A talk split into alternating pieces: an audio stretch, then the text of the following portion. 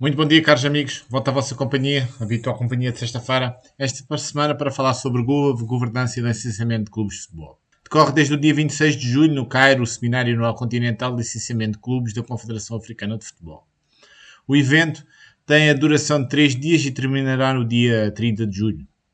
O seminário conta com a presença de 54 associações membros da CAF, da FIFA e representantes de outras confederações de futebol, FIFA Pro África, instrutores de licenciamento de clubes e também representantes das ligas de todo o continente africano. Este seminário fornecerá uma plataforma para as associações membros da CAF, FIFA, outras confederações de futebol e outros grupos de partes interessadas para reunir e partilhar as melhores práticas de licenciamento de clubes, métodos de implementação, histórias de sucesso e outros desafios. O Coronel Major Amidou disse, o sistema de licenciamento de clubes evoluiu significativo para se tornar uma ferramenta-chave para o desenvolvimento e profissionalização do futebol em África. A CAF quer ver a uniformidade entre os, eh, no, os seus membros e também em todas as competições da CAF, tanto homens como mulheres. O objetivo da CAF é que o sistema de licenciamento do clube tenha esse efeito e contribui para elevar os padrões e nível do futebol nacional. A nova visão da CAF para a profissionalização do futebol é melhorar a pirâmide de baixo para cima, a começar pelas competições nacionais, daí o novo quadro regulamentar da CAF reforçar o sistema de licenciamento de clubes para o futebol masculino e feminino nas competições continentais e domésticas.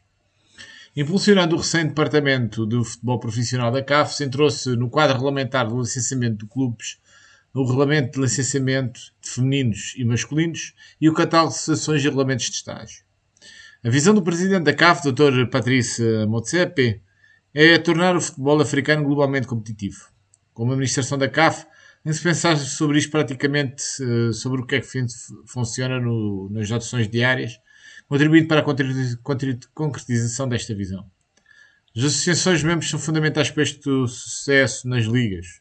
Espero que este seminário crie a necessidade de interação e compreensão entre a CAF, as associações de membros e as ligas disse a Biola Ijasamini, que é diretora de operações da CAF. Mais do que uma simples plataforma de inscrições de clubes, ela é inerentemente uma plataforma de promoção de boa governança. Obrigatoriamente, Cabo Verde terá de adaptar estes regulamentos para o licenciamento de clubes na primeira divisão de futebol, Campeonato Nacional. Contudo, esta plataforma vai para além do que o simples disponibilização e apresenta-se como um elemento impulsionador do desenvolvimento dos clubes.